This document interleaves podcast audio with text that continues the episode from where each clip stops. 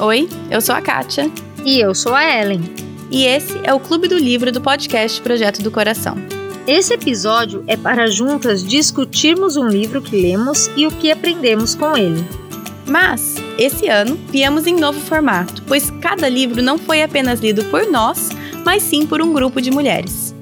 E com isso, aprendemos mais, nos divertimos mais e queremos passar para vocês um pouquinho do que é essa experiência. Esperamos que esses episódios sirvam para te encorajar a buscar comunhão e comunidade com pessoas ao seu redor e a lerem bons livros juntos. Este é o último episódio do Clube do Livro desse ano e eu e a Ellen estaremos falando com vocês sobre o livro Simplesmente Jesus do N.T. Wright. Esse livro nos leva a ponderar quem Jesus foi, o que ele fez e qual a importância dele hoje. O Wright nos ensina muito sobre o contexto histórico, político e cultural da época de Jesus e sempre traz o olhar de volta ao nosso próprio contexto e o nosso próprio coração.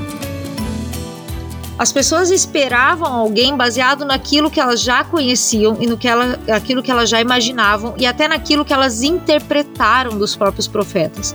E de repente Jesus vem, mas ele vem com muito mais, só que isso confunde. Confunde porque o plano como um todo era muito maior. A forma de ser rei e libertar o povo do jugo romano, do jugo que eles tinham de, dos governos, era uma forma muito maior e muito contracultural do que eles imaginavam. Então, vamos lá, se preparem, porque o episódio é longo. Mas, como é o último episódio do ano, vocês têm bastante tempo aí para irem ouvindo e aprendendo junto conosco. Muito obrigada a Ellen, que sempre topa essas minhas escolhas malucas de livro, e a todas as mulheres que participaram dos clubes do livro esse ano. Vocês todas enriqueceram demais as minhas leituras nesse ano de 2021.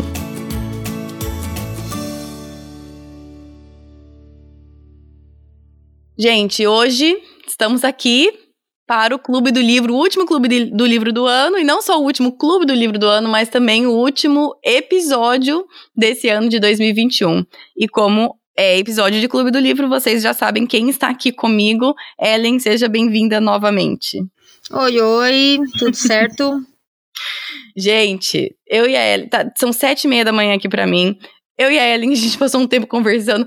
Tá, um, tá meio caótico a minha vida, a vida dela estejam, sejam pacientes conosco aqui. E o livro é difícil, gente. Então, além de ter eu, eu estou com a cabeça em outro lugar, Ellen está com a cabeça em outro lugar, e é um livro difícil. Então tenham muita paciência com a gente nesse momento, né?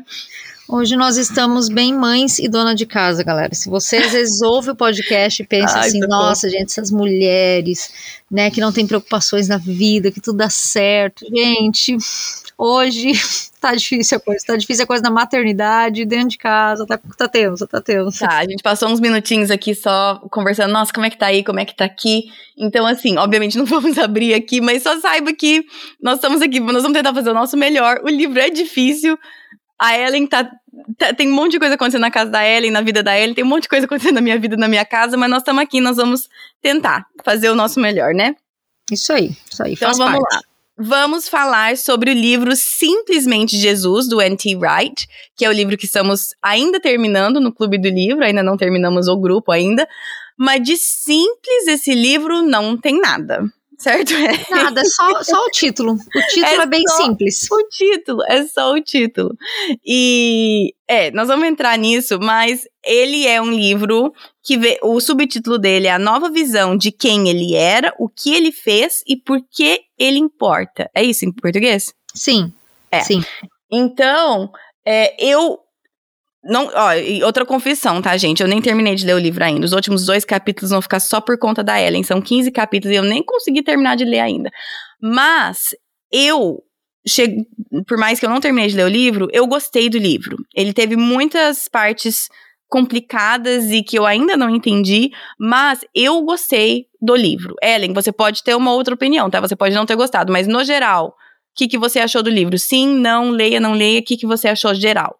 Não, eu gostei também. Ele realmente não é um livro simples, porque. Uh -uh. Principalmente ele é um livro com muita coisa histórica e política, mas para mim foi legal porque é uma forma de ver Jesus que realmente eu não tenho o costume de ver. Uhum. E vocês vão entender, conforme a gente vai falando aqui dos capítulos, o porquê disso. Sim. Então eu acho que ele foi feliz em trazer uma outra visão para a gente entender o que, que a vinda de Cristo ao mundo e o papel dele aqui foi tão revolucionário, muito mais do que a gente já ouve normalmente, né? Uhum. Que era um homem de paz em meio à guerra, que era uma pessoa que veio trazer a salvação, blá blá blá. Isso a gente já sabe, mas ele trouxe uma outra visão. Então, já no início eu quero falar, se você puder, leia sim esse livro mas leia sabendo que ele não é um livro tão simples, não é um livro, como eu sempre digo, sessão da tarde, entendeu? É. Não é. E não, e não desanime de pensar, nossa, todo mundo entendeu esse livro, menos eu. Não é verdade. Não é. Não, Não é. é. verdade. E por isso que eu gosto tanto de ler esse tipo de livro em Clube do Livro, porque por mais que ler livros como a Ellen diz, Sessão da Tarde, em grupo, é legal também, porque gera uma discussão legal, eu gosto de ler livro mais complexo com grupos de amigas, porque me ajuda, entende? Eu preciso de pessoas assim, tanto para prestação de conta, para eu realmente conseguir terminar o livro, mas também porque juntas a gente discute, conversa e eu aprendo muito mais do que ler sozinha. Mas, é, antes da gente entrar no livro em si, mesmo quando eu até falei que seria este livro, eu recebi algumas, algumas alguns feedbacks das pessoas, mas nossa, anti-right, porque se você tá um pouco mais nesse meio, você sabe que ele tem algumas visões mais polêmicas é, e tudo mais. Mas também uma outra proposta nossa aqui é trazer pessoas, sim, de muita qualidade. O anti-right, ninguém pode discutir a, o nível dele, o conhecimento, é, o quão renomado ele é. Ele, é. ele é de muita qualidade. Agora, ele também tem visões diferentes que talvez não, não estão de acordo com as suas ou as minhas. E eu, tipo, pra te falar a verdade, eu nem sei o suficiente para eu te falar muita coisa. É. Mas a ideia aqui é sempre trazer pessoas que nós podemos aprender, mesmo se diferem em algumas coisas. E até no Clube do Livro a gente falou sobre a importância de dialogar com um autor.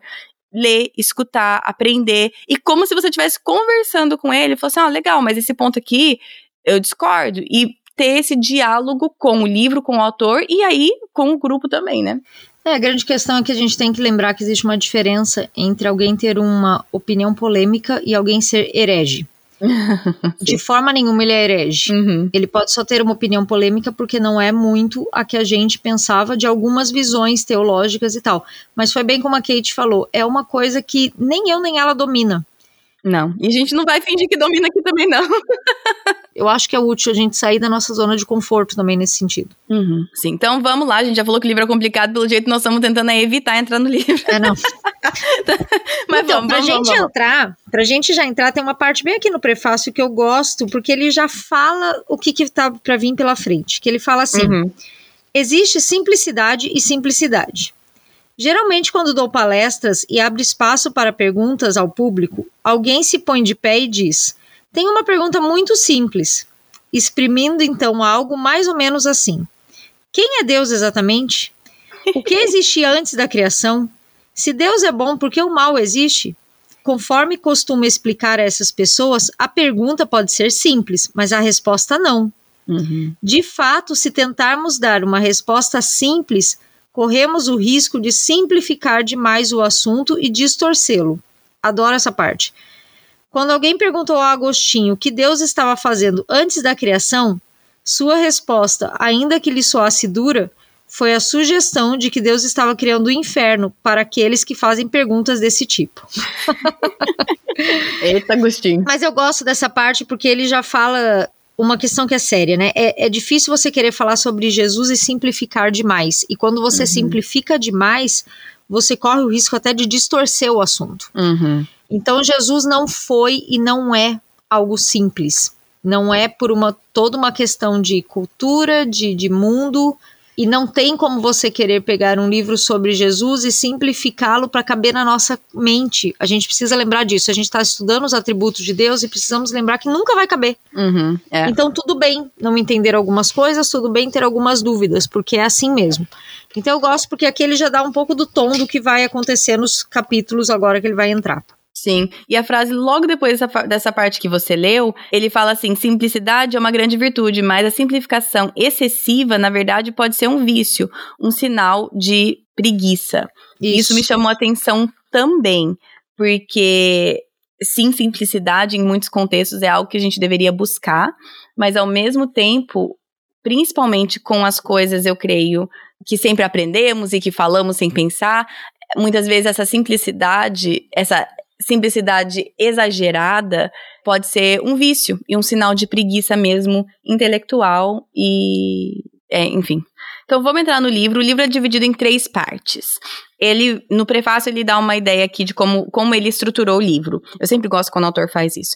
Aí ele uhum. fala assim, na parte 1, um, que são cinco capítulos, ele tenta explicar as perguntas chaves, né? Quais são as, as nossas dúvidas, as perguntas chaves que hoje em dia temos dificuldade em responder.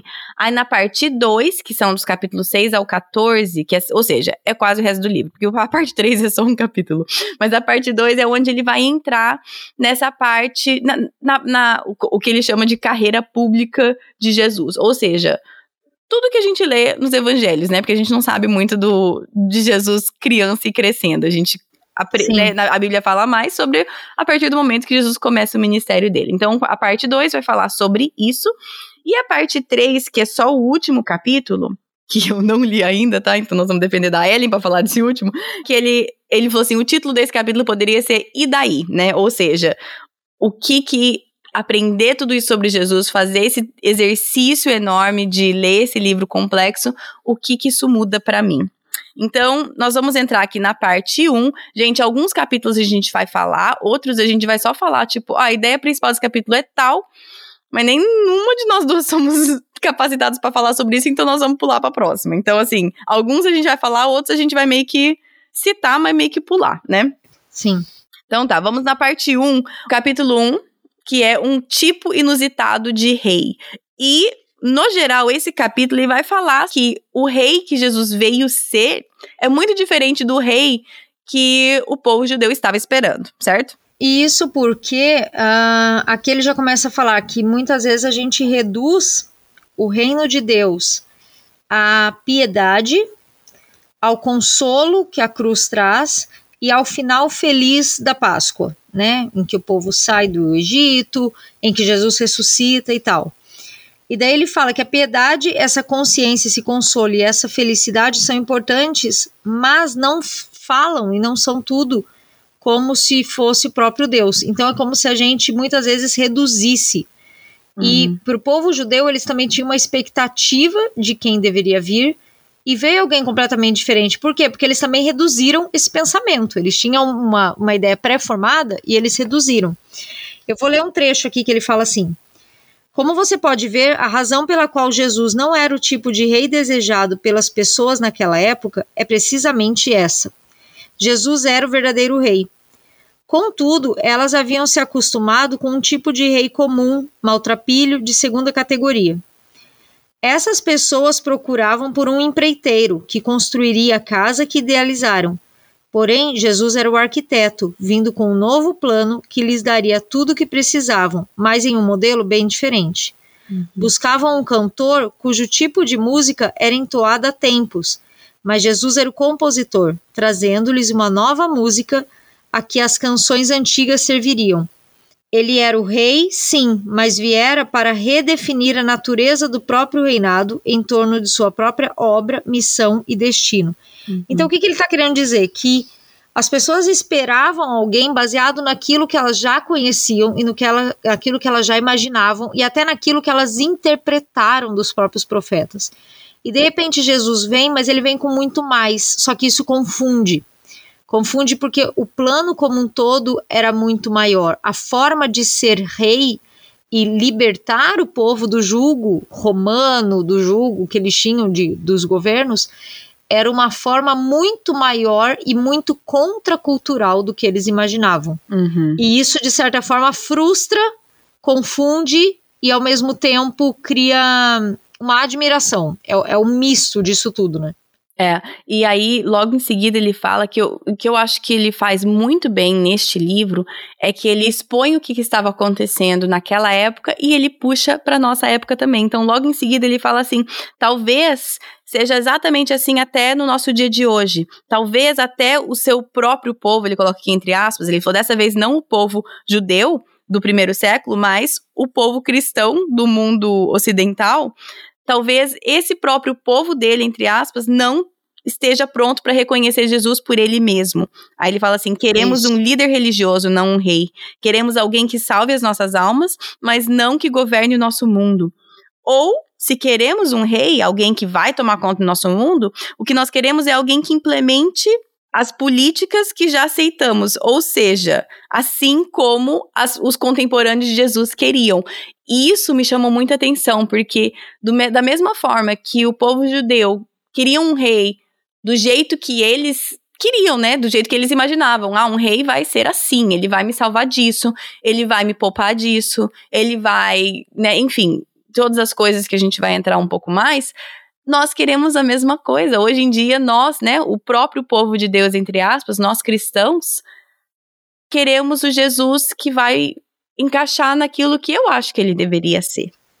É a famosa caixinha, né? Que a gente quer pôr as coisas em caixinhas para entendê-las. É, exatamente. Então vamos seguir para o capítulo 2, Ellen, os três enigmas? Isso. Aqui nesse capítulo ele vai dar só três pontos, que é basicamente o que ele vai tratar o livro to todo. E dele fala assim: que Jesus deixava as pessoas perplexas em sua época e continua a fazê-lo hoje. Por quê?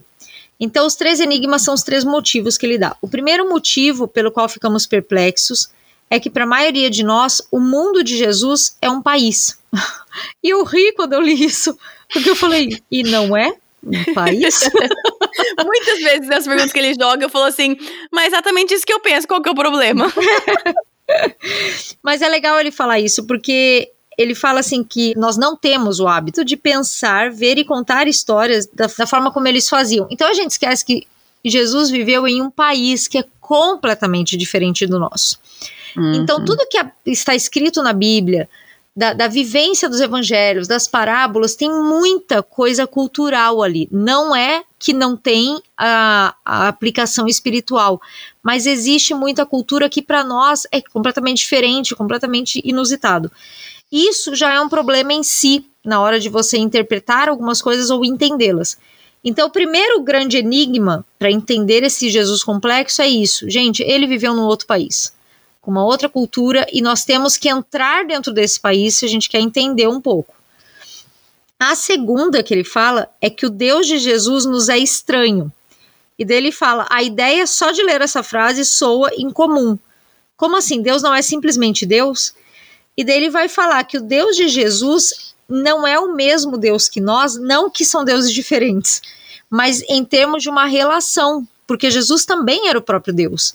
Sim. A relação que Jesus tinha com Deus, a forma como Jesus conhecia e estava disposto a cumprir o plano de Deus, é completamente diferente do que a gente entende. Uhum. Então, isso também faz diferença em muitas coisas que até hoje eu leio nos evangelhos e falo, mas por que que ele fez assim? Uhum. Sabe? Mas, mas por que que. Coisas que eu ainda não entendo e talvez nunca vou entender. Porque realmente o Deus de Jesus ele é estranho a nós. Ele é o mesmo Deus, mas não com a mesma relação, com a mesma proximidade, com a mesma conexão, uma série de coisas. Uhum.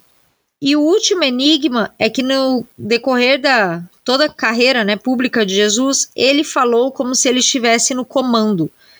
Ele sempre se portou como se ele já fosse o rei, como se ele estivesse no comando. Uhum. E isso é uma coisa interessante porque falar que você é um rei é perigoso quando você está no Império Romano onde tem só um rei, que é César. Hum, sim. então tem até um trecho que ele fala assim: falar sobre um novo rei no comando era uma conversa perigosa nos dias de Jesus, assim como continua a ser em nosso tempo. Alguém que se comporta como se possuísse algum tipo de autoridade é uma ameaça óbvia aos governantes estabelecidos e a outros mediadores do poder. Talvez esse seja o motivo pelo qual, particularmente nos últimos 300 anos, esse lado de Jesus não tenha sido muito explorado. Nossa cultura se acostumou a pensar em Jesus como figura religiosa em vez de política. E isso, para mim, eu falei, pois é. Uhum. Eu nunca vi Jesus como uma figura política. E esse livro me mostrou que Jesus foi altamente político. Uhum, e dá para a gente aprender muitas lições sobre a nossa política hoje, a nossa visão política hoje, quando a gente lê esse livro de como é difícil ser afrontado, de como é difícil ter alguém que, que vai contra o que, aquilo que você pensa. É muito, muito interessante isso. É, e de como, para mim, o ponto principal nisso, nesse lado que a gente precisa entender Jesus como político, como ele não veio para cumprir nem a expectativa de um nem do outro, né? Ele não veio ali para ser o líder político que nenhum dos dois lados esperava que ele fosse. Essa é a verdade também, né? Ele não entrou, como você falou das caixinhas, na caixinha de nenhum dos dois. E hoje eu acho que a gente pode aprender com isso também, que na verdade leva aqui a nossa discussão do capítulo 3, certo? Exatamente. Exatamente. Que é a tempestade perfeita, é isso em português? Isso, tempestade perfeita. E, e eu acho importante a gente gastar um tempo aqui explicando, porque ele vai falar sobre esses três elementos numa tempestade ao longo do resto do livro, né? Então ele vai citar aqui um caso de uma tempestade, um furacão, enfim, em 1991, onde foi essa tempestade perfeita, onde três forças assim da natureza convergiram para formar essa tempestade perfeita.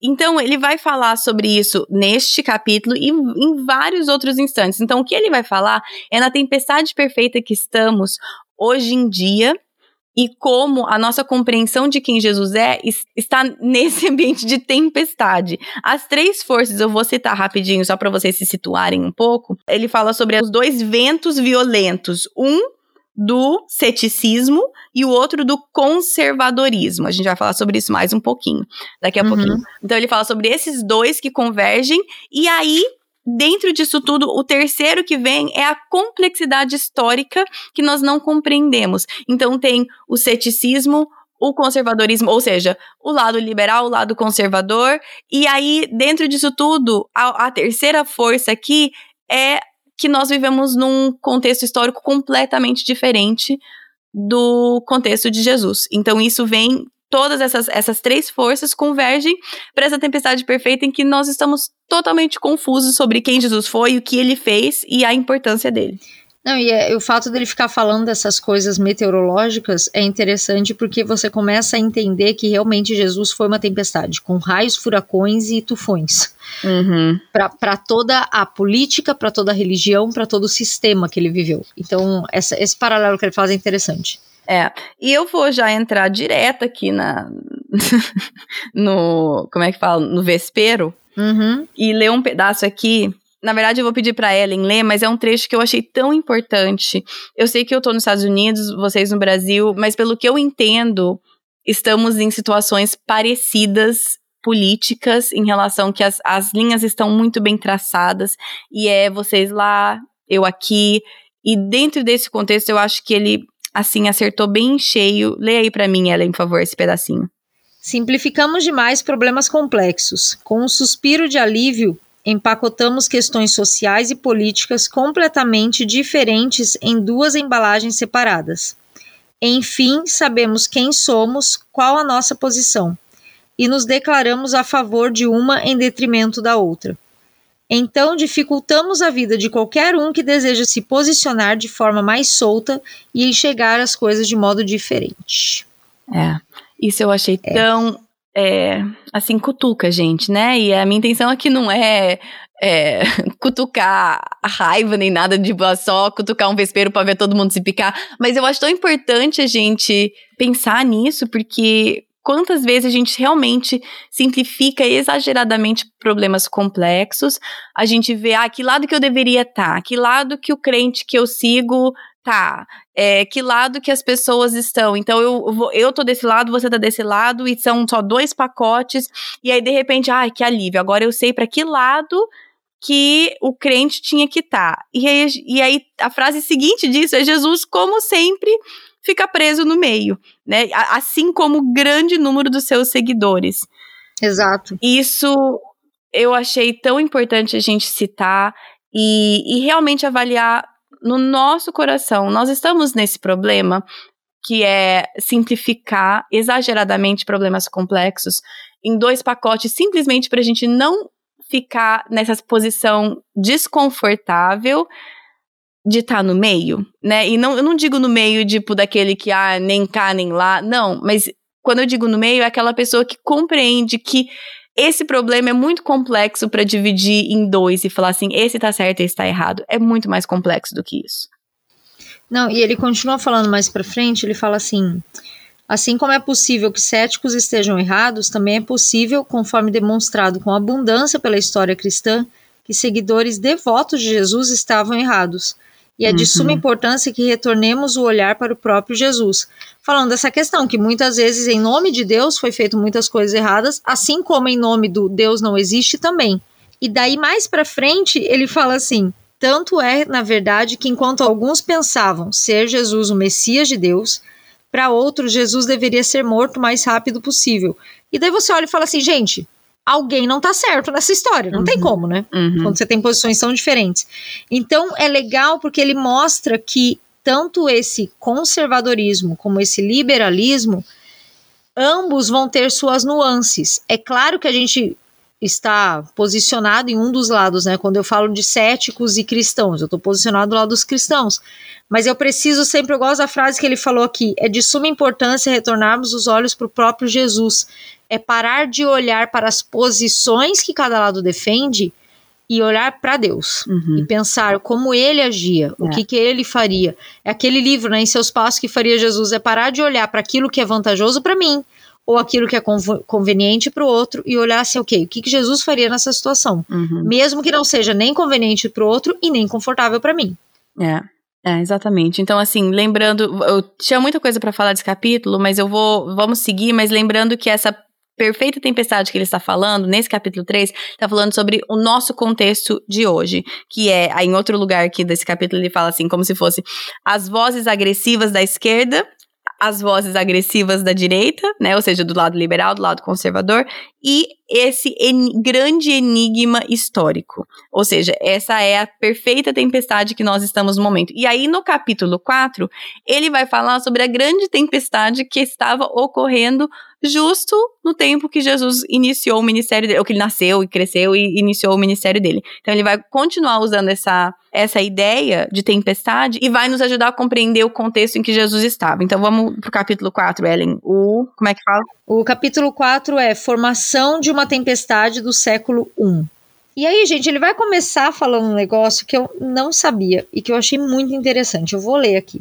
Debochamos de mapas medievais que posicionavam Jerusalém no centro da Terra, com tudo mais radiando a partir desse ponto. Mas talvez exista uma verdade escondida nesses mapas. Talvez a razão de Jerusalém ter sido vista como centro do mundo era por ser o local onde toda a pressão está concentrada, onde as linhas de falha intersectam, onde placas tectônicas se chocam incessantemente umas com as outras, como ainda hoje, na verdade, chocam. Aí, gente, a gente leu isso e falou assim, cara, onde ele tirou essa ideia, né? O que, que tem a ver, não sei o quê. Aí fomos, no meio do Clube do Livro, a gente foi pro Google. E a gente descobriu que Jerusalém realmente está no meio de um monte de placa tectônica. E daí a gente falou assim: não, esse cara ganhou meu respeito, que eu falei assim: não, gente, uma pessoa que vai estudar geografia de um país para conseguir trazer para o contexto do que ele escreve é um gênio. É um gênio. Então, assim, achei demais. é, no Clube do Livro, fomos ver que Israel está situado justo na borda entre a placa tectônica africana e a placa tectônica árabe, entendeu? Coisas que, coisas que fazemos no Clube do Livro. Mas realmente fez a gente falar assim: não, mas peraí, ele tá falando de verdade?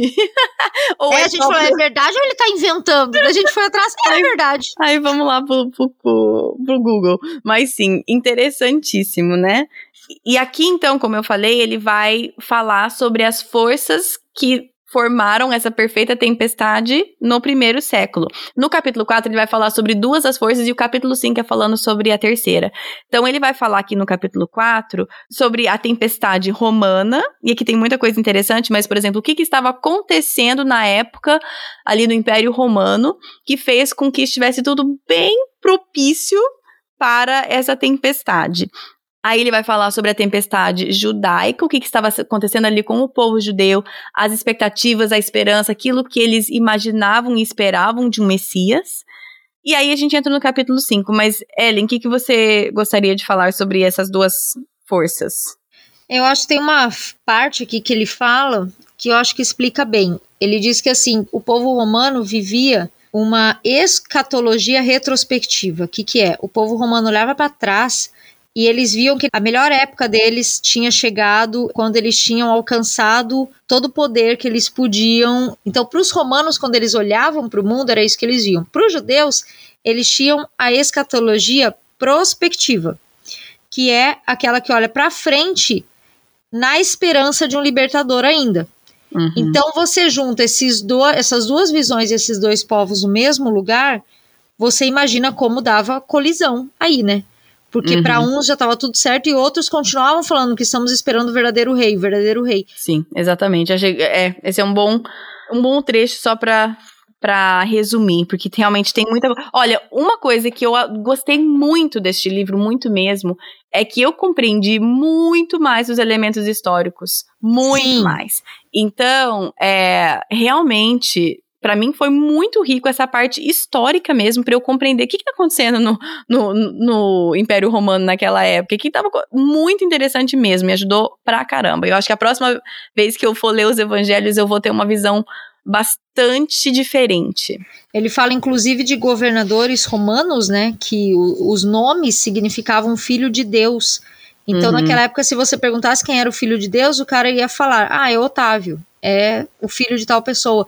Então, como isso confundia, porque assim, ele já é o filho de Deus. Então, como que Jesus vem e fala que ele é o filho de Deus? Não, não pode ser. Então, tem toda uma questão cultural e histórica que é bem legal mesmo. Super interessante. Então, aí a gente vai pro capítulo 5, que é onde ele vai descrever essa terceira, essa terceira tempestade que vem para formar a tempestade perfeita, que é o furacão, certo? Sim. E aí, o furacão, o terceiro elemento, do mesmo jeito que o outro, o terceiro elemento é um pouco mais vago, né? A gente consegue compreender os, os dois elementos mais de uma forma né, mais tranquila, aí vem o terceiro elemento que é um pouco mais vago. E aqui ele vai falar que o terceiro elemento ele chama de o vento de Deus, que ou seja, é eu e a Ellen aqui estamos tendo maior dificuldade de falar o que, que é isso, mas é que Deus ele não vai entrar na caixinha de ninguém. Jesus não vem para ser aquele rei, aquele herói, aquele Messias que o povo judeu tanto esperava. Ele é diferente. Então, Elia, eu vou pedir para você ler um pedaço aqui, só para tentar explicar esse terceiro elemento que é Deus encarnado veio de uma forma que ninguém estava esperando. Está escrito assim: O vento de Deus. Este é o momento de Deus, declara Jesus. E vocês estão olhando para o outro lado. Seus sonhos de libertação nacional, levando-os a uma confrontação direta com Roma, não são parte dos sonhos de Deus. Deus chamou Israel a fim de que, por meio do seu povo, pudesse redimir o mundo. Contudo, o próprio Israel precisa de redenção. Por isso, Deus se achega a Israel, montado em um jumento, em cumprimento à profecia de Zacarias da vinda de um rei pacífico. Anuncia juízo sobre o sistema e a cidade que inverteram sua vocação e prossegue para tomar sobre si o peso da maldade e hostilidade mundiais, para que ao morrer sob eles exaurisse seu poder.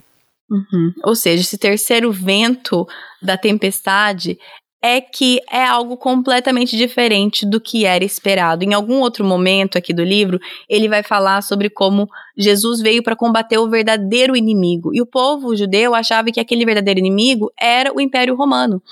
E Jesus vai mostrar que não, o verdadeiro inimigo aqui é Satanás, ou aqui que o livro, né, que o autor ele chama de o acusador, que é muito mais complexo do que simplesmente dizer essa nação é a pecadora. Não, aí Jesus até aponta, né, para os próprios fariseus. Então, ou seja, o inimigo que Jesus veio combater e ter vitória por cima daquele inimigo, sim, ele veio fazer isso, só que não do inimigo que o povo judeu esperava. E aí que é essa terceira, esse terceiro vento que forma essa tempestade perfeita. Exato, e mais para frente ele fala assim: é nesse ponto que podemos entender perfeitamente por que os israelitas da antiguidade e o povo judeu da época de Jesus esqueceram facilmente de que seu sonho nacional e os propósitos designados por Deus podiam ser duas coisas totalmente diferentes. Isso é, por que, que o povo antigo lá do início do Êxodo e o povo de que viveu na época de Jesus agora se esqueceram de que talvez aquilo que eles imaginavam como sendo a libertação, a um, um país realmente livre do Império de Roma, não era exatamente aquilo que Deus tinha em mente. Uhum. Aí ele fala: profetas existiam para relembrar o fato ao povo. O que, que os profetas mais falavam? Arrependam-se, arrependam-se. Os profetas não estavam falando que eles deviam ir contra Roma, tal, deviam ir contra o seu próprio pecado. Uhum. Essa era o trabalho dos profetas, mostrar o quanto eles estavam abandonando Deus e precisavam se arrepender. Sim. Profetas existiam para relembrar o fato ao povo, mas profetas eram fáceis de ignorar ou esquecer. ou até matar. E eu achei Uhum. interessante ele colocar isso, né? Que mesmo Deus mostrando para o povo que os profetas mostrando, né, através da palavra dada por Deus, que Deus viria para restaurar algo interno muito mais do que algo externo. Quando Jesus chega, a expectativa deles é que um guerreiro que vai acabar com Roma. Então foi uma expectativa criada por eles mesmos erradas, né? Uhum, sim, exatamente. E aí a gente entra na parte 2 do livro, que é a maior parte do livro, né, do capítulo 6 ao 14, que é falando então sobre o ministério de Jesus e entrando mais a fundo sobre realmente o que Jesus fez, principalmente naqueles três anos de ministério, porque é o que a gente tem mais na Bíblia, né? Sim. Então a gente vai entrar aqui no capítulo 6, Deus está no comando agora. Nesse capítulo, Deus está no comando, ele vai trazer como se fosse o reviver o êxodo. Que é o que? A história que o povo de Israel mais conhecia é a saída do Egito, toda a questão do êxodo. A, a história de Israel está pautada no êxodo, né? Tudo, tudo para eles gira em torno disso. Foi a primeira Páscoa, foi a libertação, aquele negócio todo. E aqui ele vai de trazer um paralelo entre a história do Êxodo e o que acontecia com o povo quando Jesus veio. E mostrar essas nuances parecidas, que nada mais era que tipo uma mensagem subliminar que Jesus queria que eles entendessem. Já que você sabe aquela história tão bem, olhem os paralelos que eu estou fazendo hoje, né? Uhum, Então, por uhum. exemplo, em primeiro lugar, a história do Êxodo diz respeito a um tirano, o Faraó, que era o rei do Egito. E agora, no tempo de Jesus, eles tinham um tirano, que era Roma e seus governadores. Em segundo lugar, Deus escolheu um líder, Moisés, para tirar o povo. Agora, o líder é o próprio Jesus. Em terceiro lugar, Deus obteve uma grande vitória contra Faraó. Jesus vai obter essa vitória, não da forma que o povo esperava, mas vai. Em o quarto lugar é sacrifício. Na época do Êxodo ficou claro que a forma como o povo foi tirado, a forma como o povo foi liberto, toda a questão das dez pragas, o sacrifício do cordeiro, o livramento dos primogênitos, tudo aquilo mostrava para o povo judeu que eles eram um povo escolhido. Uhum, e a salvação deles era por meio do sacrifício, da- né? Eles foram salvos por causa do sacrifício ali da ovelha. Então a- Isso. A, salvação vem por meio do sacrifício. E agora é esse sacrifício de quem? Do próprio cordeiro, o próprio Uhum. Jesus que vai se sacrificar. Exato. O quinto é a aliança. Os israelitas chegaram no Monte Sinai, onde a aliança entre eles e Deus foi selada, que foi toda aquela questão dos dez mandamentos, onde eles fazem um pacto, né? Deus faz um pacto com eles de que eles devem amar e servir somente a esse Deus. Uhum. Ou seja, uma nova vocação, um novo, uma nova forma de viver. Isso. E agora, com Jesus, ele está trazendo isso também. Uhum. Principalmente no Sermão do Monte, quando ele fala: Exatamente. Vocês ouviram, não matarás. Eu, porém, vos digo: aquele que odiar a seu irmão já matou em seu coração e tal. Aí, em sexto lugar, o próprio Deus acompanhou os israelitas em sua jornada. Então, era a questão da presença.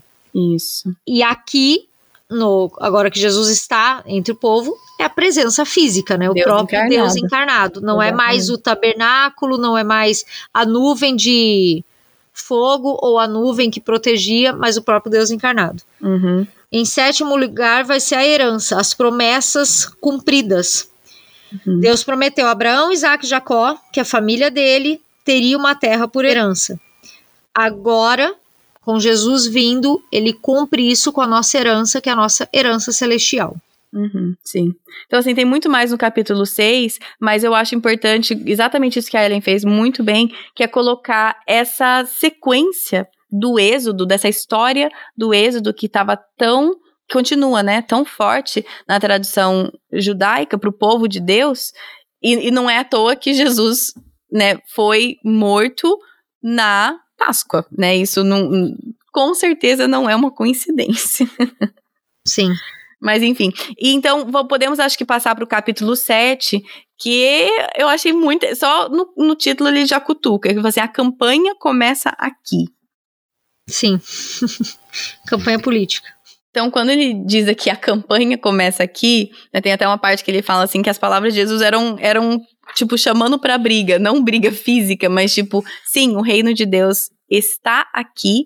Eu estou aqui, Deus encarnado para dar esse pontapé no reino de Deus e começa aqui. E aí ele fala bastante até sobre os milagres de Jesus e as curas que ele faz. E eu e a Ellen, a gente tá aqui tentando decidir o que, que a gente vai falar desse capítulo, porque tem muita coisa. Mas uma das coisas que eu achei interessante ali, qual que é o propósito das curas? Por que que Jesus escolheu curar as pessoas, mesmo sabendo que, né, o reino de Deus não está completo. As pessoas, aquelas pessoas que ele curou ainda vão vir a falecer um dia. Mas em uma parte aqui desse livro ele fala assim, a, a intenção disso era para voltar o coração das pessoas para Deus. E ele fala aqui sobre cura e perdão. Ele fala assim: perdão realmente é um tipo de cura. E eu queria que você falasse um pouco mais sobre isso, Ellen. Um pouco que ele fala sobre perdão e cura. É, a, a moral é mostrar que não adianta você começar a consertar um reino pela tirania externa enquanto você tem a tirania interna, digamos assim. Uhum. Então, Sim. enquanto talvez os judeus esperavam um livramento da opressão romana, Deus queria mostrar que eles eram oprimidos pelo próprio pecado dentro deles. Isso. Então ele fala que não há motivos para retificar o mundo se as pessoas continuam quebradas. E daí ele vai falar que a forma de consertar esse quebrado, que era o interno, que é essa questão do, do pecado, era das pessoas se arrependendo. E daí ele volta a falar desse êxodo, falando que isso era um novo tipo de êxodo, para você voltar-se, se arrepender dos seus caminhos malignos, desviar-se daquilo que você está fazendo e voltar para Deus. Uhum. E daí ele usa, por exemplo, o aquele do paralítico que foi em cima do telhado, né? Que os amigos colocaram ele em cima do telhado para Jesus curar. Daí ele fala assim: em uma das primeiras e mais bem-sucedidas histórias de cura. Jesus diz: Filho, diz Jesus ao homem deitado em uma maca, incapaz de mover-se seus pecados estão perdoados. É perigoso dizer isso. É como andar em uma cidade e declarar que temos um novo imperador. O que, que você quer dizer? Como assim? Perdão não é o tipo de coisa que você recebe no templo sob a autoridade dos principais sacerdotes?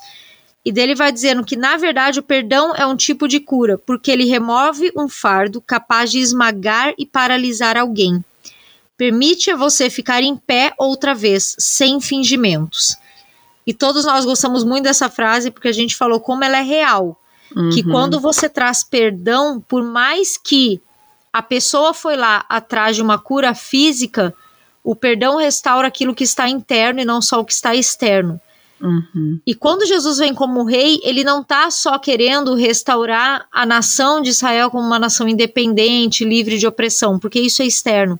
Ele quer restaurar corações desviados e ele quer dar um perdão tão extravagante que não tenha como a nação de Israel se desviar novamente. Sim. E dele continua falando aqui sobre essa questão da cura vinculada ao perdão, né? Ambos andam tão um próximo do outro pessoal e socialmente. Sociedades inteiras podem ser paralisadas por rixas antigas que se transformam em disputas e, por final, guerra. Famílias podem ser divididas por um único incidente pelo comportamento de uma única pessoa, quando não se consegue perdoar. Semelhantemente, sociedades, famílias e indivíduos podem ser reconciliados, encontrar nova esperança e novo amor através do perdão. Uhum. Então, esse perdão que ele queria trazer era um perdão que ia restaurar a nação como um todo internamente, produzindo um ímpeto de melhorar exteriormente, sem ser por guerra e por matança, que era o que eles conheciam, né? Mas sim trazer essa libertação dessa cegueira espiritual mesmo. Uhum. Sim, é, exatamente. E, como sempre, a gente vai seguindo aqui, por mais que tenha muito mais coisa para falar, mas a gente vai aqui pro capítulo 8, que é Histórias que explicam e uma mensagem que transforma. Então, o capítulo 7 falou bastante sobre os milagres as curas de Jesus, e o capítulo 8 vai falar sobre as parábolas, que é um dos outros grandes elementos dos registros que a gente tem, né, de, do, dos três anos ali de ministério de Jesus. E a ideia das parábolas nunca foi, ele vai explicar isso aqui, deixa eu ler aqui, eu falo um pouquinho. Ele diz assim: na realidade, as histórias de Jesus tinham função oposta. Seu objetivo era despertar curiosidade, vestir a mensagem alarmante e revolucionária do reino de Deus em um manto que deixava ouvintes imaginando, tentando entender, incapazes, exceto no final, de interpretar o que Jesus queria dizer. Uhum. As parábolas nunca foi a ideia de contar uma história que todo mundo entendesse. Tanto que ele fala várias vezes que tem ouvidos para ouvir, ouça, né? Uhum, então, assim, sim. não era essa a ideia. A ideia era mostrar uma mensagem extremamente revolucionária, intrigante, contracultural, numa roupagem que deixava eles imaginando, mas o que, que ele quer dizer com isso? A gente entende muito isso quando a gente vê a parábola do filho pródigo, que é uma parábola que joga em terra uma cultura patriarcal de uma forma absurda, da uhum. forma que o pai tratava o filho, que o filho trata o pai, é algo indignante. E de novo vem aquilo que a gente falou no início, né? Quando você entende um pouco do país em que Jesus viveu e da cultura, você entende por que, que era tão radical assim. Por que, que é tão radical quando ele fala que não é o que você come que te contamina, mas o que sai de dentro de você, numa uhum. sociedade onde eles achavam que um monte de coisa você não podia comer porque isso ia te contaminar. Eram coisas tão revolucionárias, principalmente para a parte religiosa, ele poderia já ter sido preso logo no início. Então as parábolas elas têm essa ideia. E aqui no capítulo ele vai falando algumas histórias e vai explicando. Não dá para a gente ler tudo, né? Mas realmente essa é a ideia que ele quer trazer. É, é um capítulo grande onde ele vai colocando passagens bíblicas e falando sobre aquela parábola. Mas o que eu achei interessante é até que tem esse, essa ligação até com cura também, né? Porque são até o título do capítulo fala histórias que explicam e mensagem que transforma, porque a mensagem é aquilo que cura a, a dureza do nosso coração e essa cura, essa mensagem transformadora é a verdadeira cura. Aí eu queria que você lesse aquele trecho, Ellen, que a gente combinou ali, sobre quando Deus se torna rei. Aqui, quando Deus se torna rei na terra, como é no céu, proveu uma cura para a dureza do coração. A cura que Jesus ofereceu para corpos enfermos devia alcançar as profundezas do ser humano. Vidas transformadas de dentro para fora devem ser a ordem do dia quando Deus se torna rei. Uhum. Ou seja, as parábolas eram uma outra forma de trazer a cura que realmente precisamos, que é o nosso coração transformado, não necessariamente as nossas enfermidades carnais, né? Quando Jesus curou sim enfermidades do corpo, a intenção aqui, bem nesse trecho que a Ellen acabou de ler, era que fosse bem mais fundo do que simplesmente a carne que alcançasse o coração. Até porque é um coração arrependido e um coração que muda sua forma de viver, né? E daí a gente vai lá para Romanos que fala, né? Você se transformar pela renovação da sua mente. Era isso que Jesus procurava, né? Exatamente. Ele queria transformar os discípulos, a mente deles, porque ele sabia que quando ele morresse e fosse para o céu, os discípulos teriam que continuar essa obra.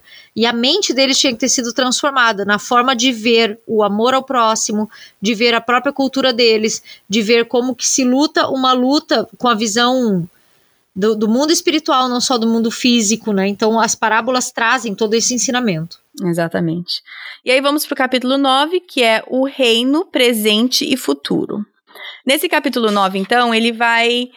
a gente até falou assim: vamos pular isso daqui? Porque ele é, ele é bem histórico, ele é bem interessante, mas ele é meio complexo. Ele, mas acho que a razão principal aqui, né, Ellen, a razão deste capítulo, a intenção desse capítulo, é que a gente entenda que naqueles 400 anos que a gente, né, de silêncio que a gente fala, entre, entre o final do, do Antigo Testamento e o começo do Novo, existiram várias pessoas ali que se colocaram nessa posição de eu sou o, o Messias prometido, eu estou aqui para causar a revolução que nós estamos tanto esperando, né? É, e principalmente é interessante agora que eu lembrei que ontem eu estava falando para meus filhos sobre esse período de silêncio, né? Eu estava falando para eles assim, quando você pega o último capítulo de Malaquias, você vê Malaquias falando que vão vir dias que serão como uma fornalha, que vão queimar os que são céticos. Mas esse mesmo dia serão dias de sol nascente para aqueles que creem, né? E eu falo assim, Malaquias termina avisando, gente, vai vir esses dias. Uhum. E daí, pá, silêncio, 400 anos. Nenhum profeta fala, Deus não se manifesta de nenhuma maneira assim, né, como os profetas, visível trazer uma palavra. E eu disse para as crianças, para mim, sempre que eu penso nisso, eu vejo que é interessante, que parecia um treino para ver se o povo escolhido estava fazendo aquilo que Deus falou lá no Êxodo, que é você passar para as próximas gerações, você ensinar seus filhos para que eles ensinem os filhos seus filhos de quem é Deus, ficar rememorando essas coisas, né? Uhum. E daí eu falei para eles que da mesma forma nós hoje temos que fazer isso porque nós não sabemos quando vai ser a segunda vinda de Cristo. Uhum. Assim como o povo lá tinha que ser fiel e ficar contando para gerações para criar essa expectativa, nós temos que fazer isso, porque nós não sabemos quando será. Então nós temos que contar as gerações e as outras pessoas para prepará-las para essa segunda vinda, né? Uhum. E é interessante essa parte que ele faz histórica para mostrar como se levantaram pessoas que não tinham nada a ver, mas se colocando no lugar desse Messias. E provavelmente muitos creram. Assim como acontece hoje. Uhum. Então, gente, só para dizer que nada novo embaixo do céu, tá? Tudo se, tudo se recria, tudo se copia. É, e também para a gente entender um pouco do ceticismo, talvez, dos judeus em acreditar, porque assim, será? De novo? E ainda mais depois que Jesus é morto e crucificado, para eles é tipo assim, ah, tá vendo? Mais um que talvez a gente achou que era, mas não é, né? Também, Exato. também não conseguiu. Então, a, acho que ajuda a, a gente a compreender um pouco essa postura deles de tipo, mais um? Sério? Será? Não foi, né? Sim. Então a gente vai passar aqui pro capítulo 10, que é a batalha e o templo. Aqui eu acho que a gente vai até retomar um pouquinho do capítulo 9, só para vocês entenderem que no capítulo 9, quando fala sobre três ou quatro aqui pessoas que, que se colocaram nessa posição do Messias, eles entenderam essa coisa de batalha e do templo de uma forma bem literal. Então, batalha contra os tiranos e limpeza do templo como templo físico. E Jesus, sim, ele vai à batalha e ele limpa o templo, mas de uma forma completamente diferente. Da forma que desde lá do começo, em todas as profecias, que era essa a intenção de Deus. Então eu vou pedir, Ellen, para você ler justo o, o segundo parágrafo desse capítulo. Ao que tudo indica, a batalha não era aquela que seus contemporâneos, incluindo seus próprios seguidores, esperavam no lutar. Nem mesmo era o tipo de batalha que esperavam, embora Jesus usasse linguagem belicosa para descrevê-lo. De fato, conforme o Sermão do Monte parece indicar, engajar-se em lutas no sentido físico era precisamente aquilo que ele não faria. Havia um tipo diferente de conflito prestes a acontecer uma batalha que já havia começado. Nela não ficava tão evidente quanto aqueles ao redor de Jesus esperavam. Quem estava do lado de quem, ou mesmo se o conceito de lados opostos era a forma correta de ver as coisas. A batalha em questão era de natureza diferente, uma vez que envolvia um tipo diferente de inimigo. Eu uhum. entendo, era, era literalmente Jesus tentando abrir os olhos espirituais, né? Quando uhum. a gente se fixa tanto em coisas aqui da Terra, a gente esquece que existem coisas maiores, né? É. Ou seja, o inimigo que Jesus veio para batalhar contra era um tipo diferente de inimigo, igual você acabou de falar. Não era quem eles esperavam, quem o povo judeu esperava que fosse o inimigo. Não era uma coisa tão clara como os romanos. Era algo muito mais complexo. Volta aquela coisa, né? O nosso problema de simplificar exageradamente questões complexas. E é interessante porque, igual a gente está falando aqui, parece que assim, ah, os judeus então olhavam para os romanos e achavam que eles eram o problema. Os romanos olhavam para os judeus e achavam que eles eram o problema. Mas dentro dessas próprias pessoas já existiam os problemas. Uhum. Os próprios judeus achavam que os samaritanos também eram um problema. Uhum. Também achavam que eles não, não serviam para nada. Os próprios judeus achavam que os judeus leprosos também eram um problema que devia ser excluído. Então, assim, era uma visão de categorizar em você é bom, você é mal, e tentar ver qual lado eu fico. E Jesus vem realmente quebra tudo isso, né? Jesus falou com muitas pessoas que os próprios discípulos deles diziam: Senhor, não fala com essa mulher, uhum. não fala com esse republicano, não fala com esse cobrador de impostos. Então, dentro desse grupinho também existiam subgrupinhos, assim. Uhum. Jesus vem mostrar que não é só uma batalha contra impérios, contra o teu próprio pecado, mas contra o teu próximo. É aquele negócio de quem é o meu próximo, né? E ele mostrar aqueles que eles consideravam mais inimigos, né? Então essa questão da batalha, ela realmente era um abrir de olhos muito maior do que a gente imagina. É, e até porque ele coloca aqui também que alguns dos inimigos que Jesus estava lutando eram o próprio é, sistema religioso ali, eram os fariseus. Exato. Então, é, aí, como eu falei no começo, que o Anti-Wright ele faz o que eu acho muito bom, ele traz de volta pra gente. Ele tem uma frase aqui que ele vou traduzir do meu jeito aqui, ele fala assim: mais uma vez, é fatalmente fácil compreender errado, traçar as linhas de forma errada, de ver o nosso, entre aspas, presente sistema como automaticamente bom para que qualquer pessoa que venha dar uma incomodada naquilo, como Jesus estava, né, chacoalhando o sistema dos escribas e dos fariseus, essa pessoa que está incomodando deve ser satânica, entre aspas, deve ser do lado errado, do lado escuro. E isso me chama muita atenção também, porque quantas vezes nós também ficamos tão confortáveis dentro dos nossos presentes sistemas. E qualquer pessoa que vem ali dar uma baladinha, então aquela pessoa está errada e a gente não escuta, a gente não dá ouvidos, a gente não dá atenção, porque automaticamente aquilo tem que ser errado. Ponto. Sim. Né? Sim. Então, vamos aqui para o capítulo 11, que é espaço, tempo e matéria. Que ele vai falar então sobre o onde, o quando e o como do ministério de Jesus, ou seja, espaço, onde, tempo, quando e matéria, como. Espaço, tempo, matéria. Eu vou só dar uma rápida frase aqui para ajudar vocês a se situarem e aí a Ellen vai me ajudar a, né, dar uma explicada em cada um. Então, espaço, ele vai falar sobre o templo. Templo, que antes era físico e agora é a pessoa de Jesus. A gente vai entrar nisso daqui a um pouco, um pouco mais. Tempo, ele vai falar sobre o tempo cumprido, o fato que Jesus já está ali, e a gente vai falar sobre sábado e tudo mais. E aí, matéria vai falar sobre a nova criação e a encarnação de Jesus. A matéria. Então vamos lá, Ellen, eu sei que tá complexo, mas vamos um por um aqui. Templo, espaço. Então, o espaço, que ele quis explicar é: existia um lugar que era onde o céu se conectava com a terra. Esse lugar era o templo, o tabernáculo, o templo, né? Então, assim, o que, que acontecia? Quando você queria pedir perdão, quando você queria ter uma, alguma comunicação divina, você tinha que ir até o templo e o sacerdote era esse, esse intermediário. Uhum. Quando Jesus vem, ele se faz o templo. Se vocês lembram lá dos evangelhos, quando ele fala, né, vou demolir esse templo e em três dias ele vai ser reconstruído. Ele não estava falando do templo físico, ele estava falando do corpo dele. Jesus se faz o templo. Em Jesus não existe mais essa conexão do céu e da terra de eu precisar ir num lugar físico. Uhum. Eu vou diretamente a Jesus, eu não preciso mais de intermediário, eu não preciso mais de sacrifício de animais, tudo isso se cumpre em Jesus. Então, aqui, quando ele traz essa questão do espaço, não existe mais um onde eu vou para adorar. Existe uma pessoa, e para essa pessoa que eu me reporto. Então, Jesus ele termina com a, o conceito de templo, que era já naquela época algo que já era opressivo, já era usado para manipulação, muitas vezes, inclusive do dinheiro, né, do tipo de oferta que você tinha que dar e tal.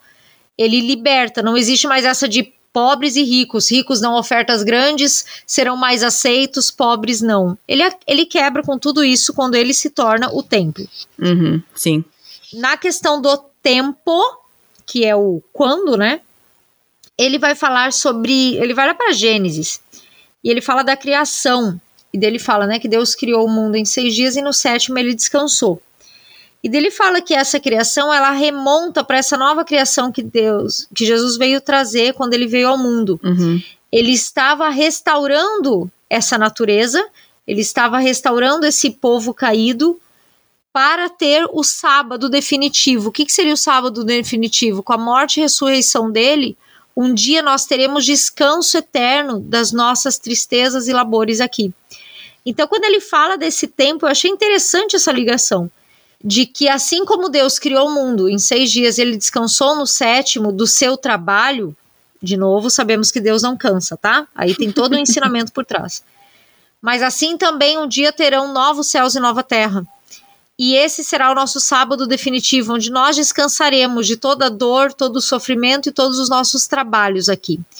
A vinda de Jesus, a morte dele na cruz, a ressurreição, principalmente, mostra isso. Esse sábado vai chegar. Então trabalhem, sejam fiéis aqui, porque esse sábado definitivo vai chegar quando vocês vão descansar. E ele cumpre isso ali na ressurreição. Uhum, e a questão da matéria, que é a encarnação, que dele vem trazer uma figura interessante, que é para mostrar que ali Jesus encarna nele toda a história bíblica todo o Novo Testamento com o Antigo Testamento se fundem na pessoa de Jesus. Aí ele traz a questão da transfiguração, quando Jesus está com Pedro, Tiago e João na montanha, e o rosto de Jesus né, resplandece e aparece Moisés e Elias que ficam conversando com Jesus. Daí nesse trecho ele fala assim: esse é o momento mais glorioso e estranho de todos, o coração da narrativa, quando a glória de Deus desce não no templo de Jerusalém, nem no topo do Monte Sinai. Lembram que quando teve os dez mandamentos, a glória de Deus desceu no Monte Sinai, cobriu o monte por 40 dias, que é quando Moisés fica lá e o povo vê essa, essa nuvem né, de glória. Assim também Deus descia com a presença dele no templo, que era quando o sacerdote ia fazer o, a propiciação pelos pecados do povo e tal. Então ele fala que dessa vez a glória de Deus não desce nem no templo, nem no Monte Sinai, mas desce no próprio Jesus, brilhando em esplendor, falando com Moisés e Elias, isso é, conectando a lei e os profetas naquela hora. A transfiguração, conforme chamamos, é o momento central. O que aconteceu no templo, que é o espaço, e com o sábado, que era o tempo de Deus, ocorreu no contexto da vida de Jesus. Então é quando se conectam tanto o que acontecia no templo, como a santificação do sábado, daquele descanso, quando Deus fala ao povo, se conecta com a lei de Moisés, Elias representando os profetas que falavam, tudo se conecta ali com Cristo, sendo a materialização de toda essa promessa e essa profecia se cumprindo. Exato. Uma salva de palmas para Ellen que carregou esse capítulo sozinha. e eu tentando aqui respirar, falando, meu Deus, deu? Deu pra entender? Vamos lá. Muito bem, muito uh! bem. Parabéns, vamos pro próximo. Sabe, sabe quando você termina de falar e tua cabeça faz assim, ó, você para por cinco minutos e fala assim, tá, peraí, eu falei tudo certo, eu enrolei, deixa eu recapitular tudo que eu falei. Que você só engatou a primeira marcha e foi? Foi mais ou menos o que aconteceu. Achei ótimo. Vamos seguindo. Ai, Capítulo gente. 12. Qual que é o título em português? No coração da tempestade. No coração da tempestade. Gente, por mim, Sorte tem a Ellen aqui, porque por mim eu pulava esse capítulo, mas a Ellen vai dar um pouquinho para vocês. Porque para mim eu achei super mega confuso. Talvez foi a hora que eu li, que eu li à noite, mas gente, para mim, eu só eu me contentaria em dizer assim para vocês. É ele explicando a narrativa de Êxodo em Isaías, em Daniel e em Zacarias. E eu fecharia, mas a Ellen, que é boazinha, vai explicar um pouco mais para vocês. É que quando a gente falou naquele há um tempo atrás aí, uns minutos atrás, que o Êxodo tem essa narrativa, né, do tirano, a vitória do líder, o sacrifício, a presença divina, a herança prometida, né? Isso. E que toda essa narrativa do Êxodo, ela se cumpre depois lá na frente. O que, que ele quis fazer nesse capítulo? Ele pegou esses profetas, Isaías, Daniel e Zacarias, e destrinchou como seria cada um deles a visão que eles tiveram de, de Jesus de quando ele viesse para cá e como ele cumpriria esse êxodo, lembrando que o que a gente quer dizer com isso é como ele cumpriria essa narrativa tão bem conhecida e tão decorada pelos próprios judeus.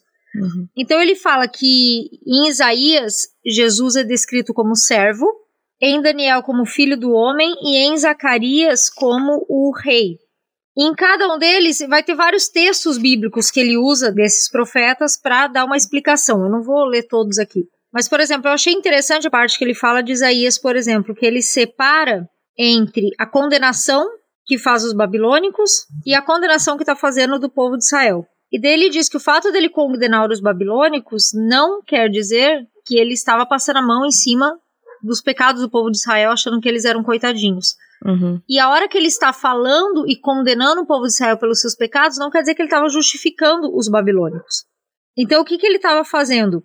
Ele fala que o profeta está anunciando a vinda de Deus que fará pessoalmente o que Israel fracassou em realizar.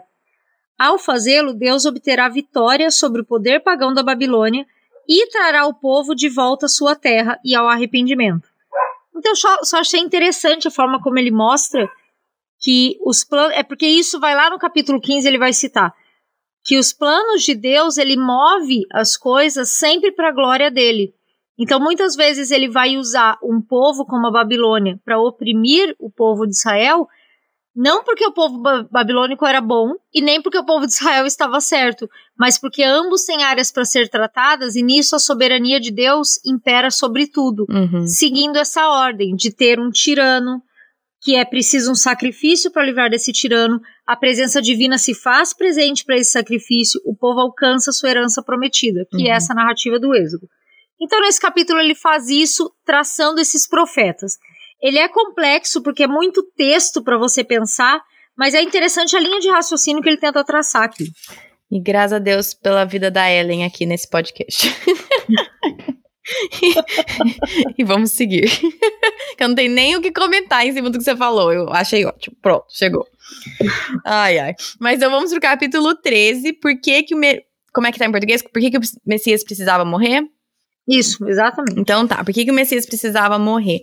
Aí aqui, ele começa de um jeito que eu achei muito legal, que retoma lá no começo, né? Que tem muitas perguntas. Ele, ele, ele fica os primeiros dois parágrafos praticamente fazendo pergunta, né? Tipo, perguntas que os judeus fizeram uhum. para Jesus e aí depois perguntas que Jesus mesmo fez. Então, por exemplo, perguntas que fizeram para Jesus, exemplos de tipo, é, por que você está falando desse jeito? Será que alguma coisa boa pode sair de Nazaré? Quem você é? Por que você não segue as tradições? Blá, blá, blá, um monte. E aí depois perguntas que Jesus faz, por exemplo, quem você acha que eu sou? Quem você acredita que é o filho do homem? E coisas assim. E aí eu acho legal, logo no próximo parágrafo, eu vou pedir para você ler, Ellen, mas ele fala assim: "Mas assim como as melhores respostas para as perguntas mais difíceis, elas vêm Lê para mim, Ellen, por favor. Respostas surgem com profusão mais ou menos igual. Contudo, como no caso das melhores respostas às perguntas mais difíceis, elas vêm como conjunto de enigmas reluzente para lembrar pessoas, dos antigos aos modernos, que perguntas são perguntas justamente porque algo está acontecendo que exige a quebra de categorias, um rompimento de barreiras, uma visão de mundo mais ampla para que a nova informação, seja qual for, possa fazer sentido. A razão pela qual houve tantos questionamentos em ambas as direções, como historiadores concluíram já há muitos anos, é que Jesus não se encaixava em nenhuma categoria pré-estabelecida. Achei isso muito legal. Vou pedir para você ler um outro trecho, mas as categorias que ele coloca aqui é: Jesus cabia na categoria de Messias. Aí ele fala assim: bom, talvez Jesus não estava fazendo tudo o que eles esperavam que o Messias ia fazer. Jesus cabia na categoria de Rabi, né, um mestre. Aí ele fazia, assim, ah, tudo isso aqui é, hum, sim, mas não, mais ou menos. Aí depois ele cabia na categoria de sacerdote também, sim, não, mais ou menos. De profeta, sim, não, mais ou, mais ou menos isso que ele tá falando. E aí no final, eu, essa parte eu achei, acho que é uma das minhas favoritas deste capítulo. Lê para mim, Ellen, falou assim, é como se fosse que ele preenchesse todas as categorias existentes. É como se Jesus preenchesse categorias existentes de tal maneira que elas transbordavam e nesse transbordar, seguidores, entusiastas e desconfiados ficavam surpreendidos, bem como autoridades judaicas e pagãs que procuravam colocá-lo sob julgamento. Eu achei isso tão interessante porque as, as perguntas, tipo, quem é você? Por que, que você faz isso? Por que, que você age desse jeito? É porque as pessoas não conseguiam encaixar nas categorias. Bom, ele é um Messias, mas não é é um mestre, mas não é, é um profeta, mas não é, é um, é um sacerdote, mas não é. Não tô entendendo quem é esse Jesus. E aí, quando ele traz aqui, ele preenchia todas as categorias existentes e ainda é, transbordava, transbordava, exatamente. Eu achei isso tão interessante. E aí que vem as perguntas. E aí, né, a gente tem falado tanto sobre isso, sobre simplificar demais. A, gente, né, a gente tá falando porque o livro fala. Simplificar demais uma questão que é complexa, em colocar numa caixinha, em enxergar de uma maneira fixa, porque nos foi ensinada dessa forma, e não estarmos dispostos a explorar isso e ir um pouco mais profundo. Eu achei isso muito, muito legal. Sim, eu também eu, eu gostei desse jeito que ele falou. Porque é aquilo, né? Por isso que Jesus é tão contracultural, né? Sim. Acho que era uma cultura e nós temos também isso dessa setorização, né? E quando chega alguém que se encaixa em todas, mas não perfeitamente, incomoda. Uhum, sim. E aí, uma outra coisa que eu queria falar desse capítulo, que é logo em seguida, na verdade, eu sabia que Jesus tinha sido batizado pelo João Batista no Rio Jordão. Sabia. Mas sabe quando você não liga as coisas na cabeça? Agora, pensando na narrativa de Êxodo, lembrando que foi o Rio Jordão que, na história do Êxodo, né, que eles atravessaram esse rio para chegar ao objetivo, a Terra Prometida, e pensando em, como Jesus, esse novo êxodo, e ele sendo batizado, ou seja, iniciando, dando, né, dando a partida no ministério dele ali no Rio Jordão, você já tinha feito essa conexão? Não, eu também achei bem legal. Achei demais. Porque da mesma forma que o povo atravessa o Rio Jordão para conseguir alcançar a sua herança, né, que seria Canaã, Sim. aqui Jesus é batizado no Rio Jordão para dar a sua herança, que é ele próprio. Eu achei isso muito legal. Nossa, achei demais. Aí, então, ele vai falar sobre muitas coisas aqui, sobre porque o, porque o Messias precisava morrer, mas ele também vai retomar o tema do no, novo êxodo. E aí ele, lembrando daqueles, daqueles, sete, daqueles sete temas, né? O tirano não seria apenas os líderes de Jerusalém, nem Roma, mas sim todos os poderes do acusador, né? O inimigo. Isso.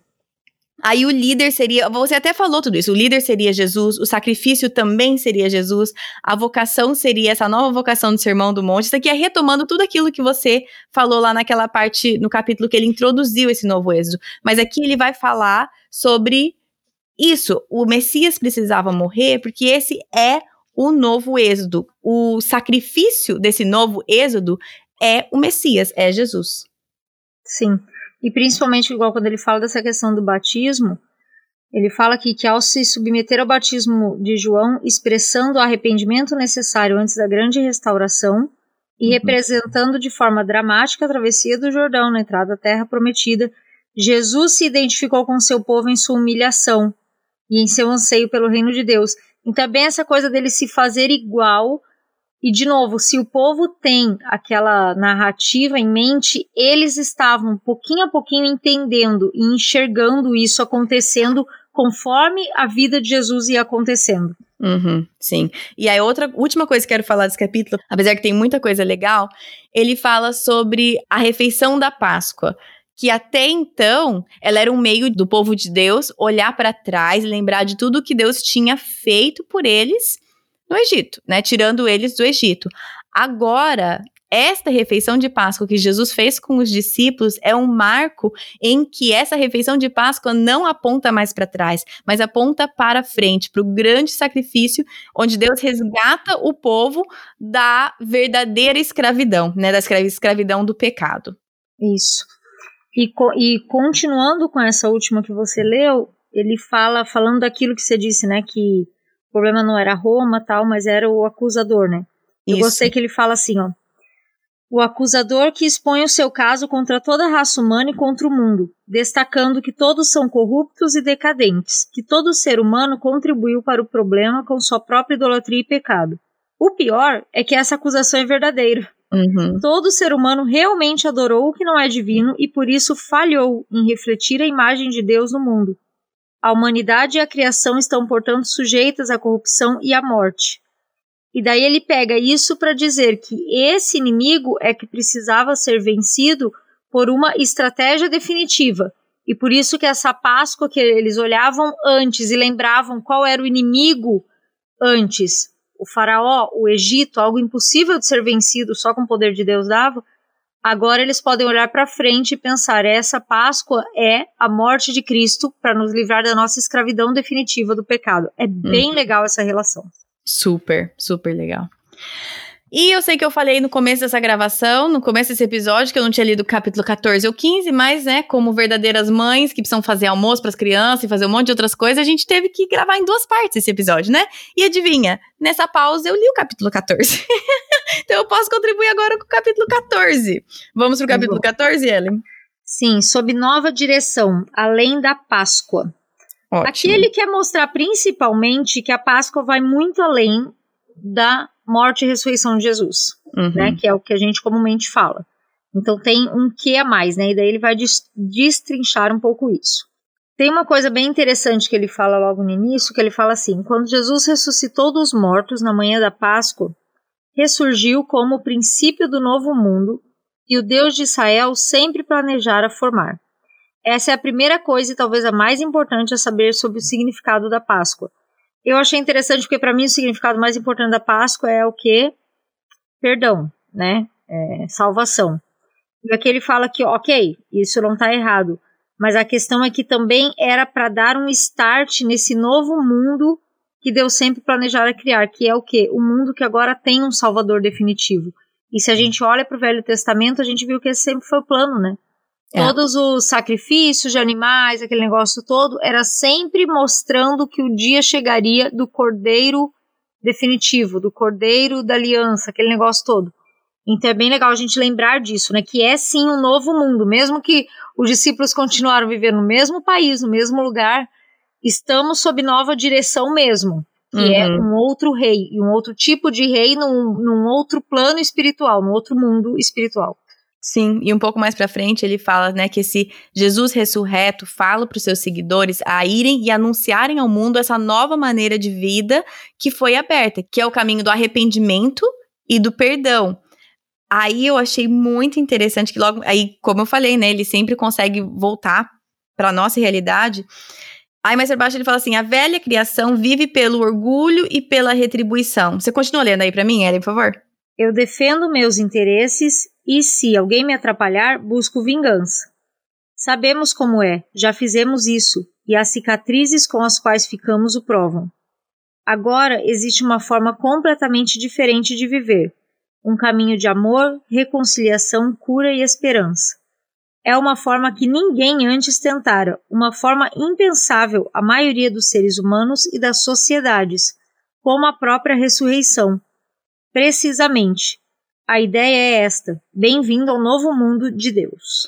E aí que volta, voltando aquelas temáticas do Êxodo, né? Quando Moisés aí, então ele recebeu os dez mandamentos, esse é o seu, esse é, é assim que o povo de Deus deve viver. Aí Jesus vem nesse novo Êxodo e o Sermão do Monte é assim que você vive como aquele que ama e segue a Deus.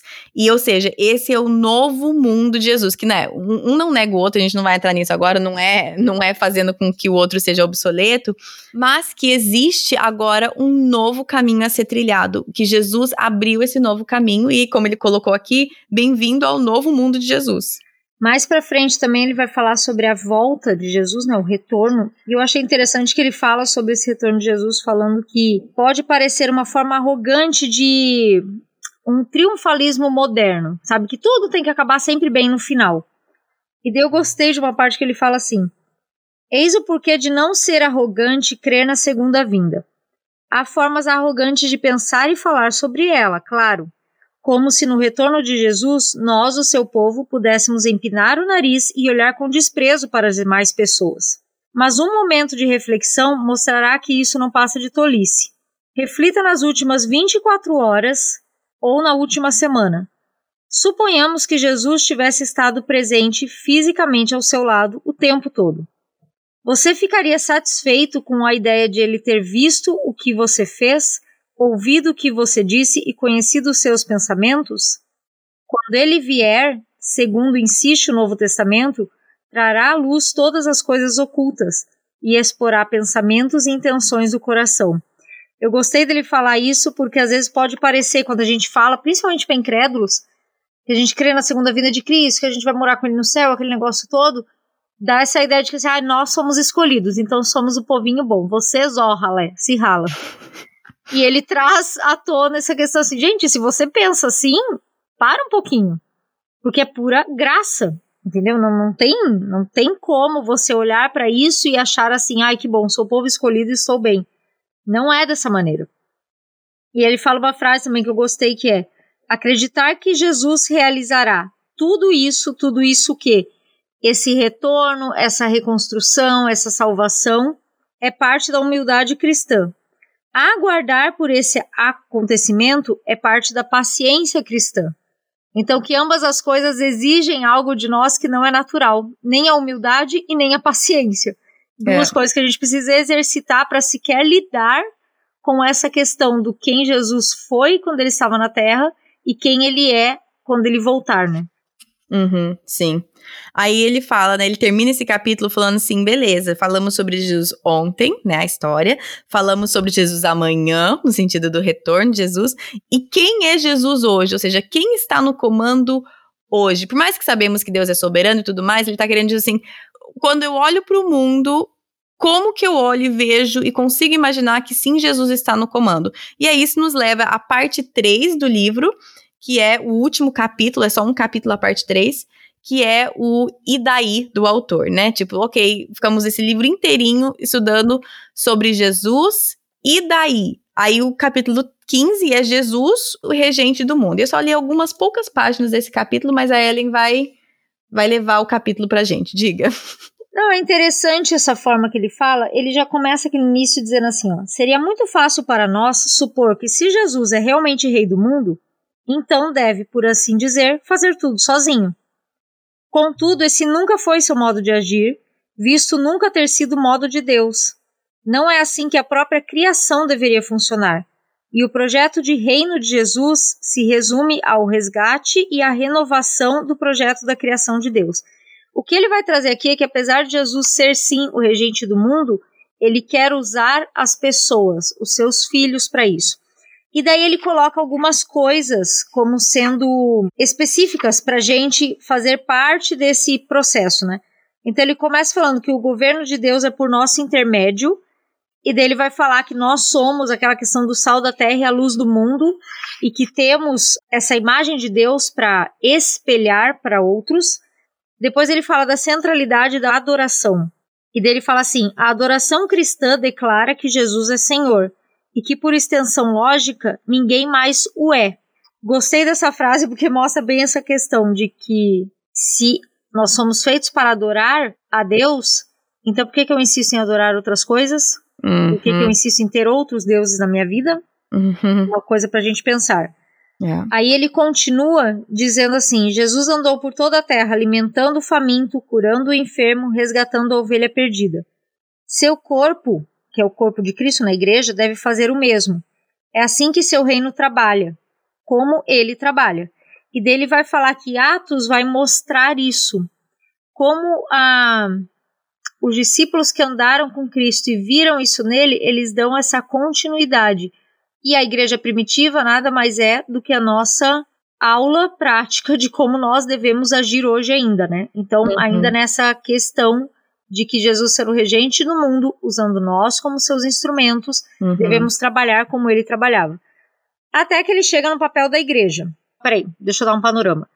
Ele está falando que como pode Deus escolher pessoas para serem aqueles que vão espelhar a sua imagem se nós somos tão errados, tão pecadores e muitas vezes envergonhamos o nome de Cristo? E muitas vezes é o que a igreja faz. Aí ele entra falando isso. Para cada líder cristão tolo ou ímpio que acaba em uma sala de tribunal, nos jornais com escândalo ou em ambos, existem dezenas, centenas, milhares que estão fazendo um ótimo trabalho geralmente despercebido, exceto no contexto de sua comunidade local. O efeito da perspectiva, e daí ele fala que a perspectiva das notícias de escândalos ou de coisa assim é muito maior do que aquela que realmente acontece. O efeito da perspectiva significa que quase tudo que é feito pelas igrejas passa despercebido, levando os zombadores a presumir que a igreja não passa de um bando de facções briguentas. Em sua maior parte, não. A perspectiva do jornal é como alguém que passa por uma rua justamente no dia em que o lixo é tirado para fora. E então reporta que a rua está sempre cheia de lixo. O cristão não deve ser cúmplice de zombadores. Deve dizer: caminhe pela rua outra vez, venha nos visitar em um outro dia. Aí ele continua falando disso assim. A igreja não deve ser conhecida como uma sociedade de pessoas perfeitas que fazem um grande trabalho mas uma sociedade de pecadores perdoados, retribuindo sua dívida impagável de amor ao trabalhar em prol do reino de Jesus em todas as maneiras possíveis, sabendo que são eles mesmos indignos dessa tarefa. Gente, essa definição para mim fecha o livro com chave de ouro. Porque é exatamente isso, né? É várias pessoas imperfeitas trabalhando em prol de mostrar esse Deus perfeito, sabendo que Deus usa as nossas fraquezas para isso. E aí vem o que eu comentei ali no capítulo 12 que ele ia citar aqui. Ele cita como ao longo de toda a história bíblica isso acontece. Deus usa como ele quer a maldade, inclusive do homem, para mostrar a fraqueza e a fabilidade da humanidade com a infabilidade e o poder de Deus. Hum. Ele diz assim, ó, que mesmo quando governantes brutais e ímpios existiam, Deus pode inclinar o pensamento deles para servir o propósito divino. A Bíblia uhum. conta muitas histórias nas quais Deus parece assumir o controle e anular a intenção de monarcas pagãos. Aí ele vai falar do rei da Assíria né, em Isaías, ele vai falar dos caldeus em Abacuque, ele vai falar do rei pagão Ciro, ele vai falar de vários deles que Deus foi usando para moldar a nação de Israel. Uhum. Daí ele continua: esses reis, né, não estão necessariamente fazendo o que Deus deseja, mas tampouco estão fora da esfera de sua vontade e poder. Uhum. Cedo ou tarde, Deus trará juízo final aos poderes desses governantes que arrogantemente lutam contra Deus. Nesse meio tempo, porém, sua soberania funciona, não ao desarraigá-los no momento exato em que fazem algo errado. Isso é, a soberania de Deus funciona não para tirar o povo de Israel na hora que fazia alguma coisa errada e poupá-los do sofrimento, mas a soberania funciona ao incliná-los à vontade divina. Ele cita um versículo de Daniel que fala: O Altíssimo domina sobre os reinos dos homens e os dá a quem quer. Hum. Enfim, ele fecha esse capítulo dizendo que, de maneira nenhuma, a gente deveria presumir que quando as coisas não estão saindo como a gente imagina no mundo, e aí vem algumas respostas daquelas perguntas: se Deus é bom porque o mundo é mau, se Deus é bom porque tem fome na terra. A gente não deveria presumir que ele perdeu o controle, que ele parou de ser o regente desse mundo. Pelo contrário, ele continua regendo, usando agora os seus filhos adotivos, nós, a igreja, como colaboradores para mostrar a graça e o amor de Deus, mas na soberania dele, ele sabe como pegar as peças do jogo do xadrez e jogar melhor. E não quer dizer que porque um rei tirano está ganhando aos nossos olhos, que ele vai ganhar no final. Ele mostra claramente que Deus vai trazer juízo no tempo certo, então não se engane com isso mas que Deus está orquestrando as coisas para um bem maior, que não é simplesmente, aí a gente volta lá para o início do livro, uhum. não é simplesmente tirar um tirano do poder, tirar um governo ruim, tirar a corrupção do mundo, mas é nos livrar da escravidão definitiva do nosso coração. É. Eu resumiria o último capítulo dizendo: não adianta você querer fixar teu olho no faraó, enquanto você não tirar o Herodes do teu coraçãozinho.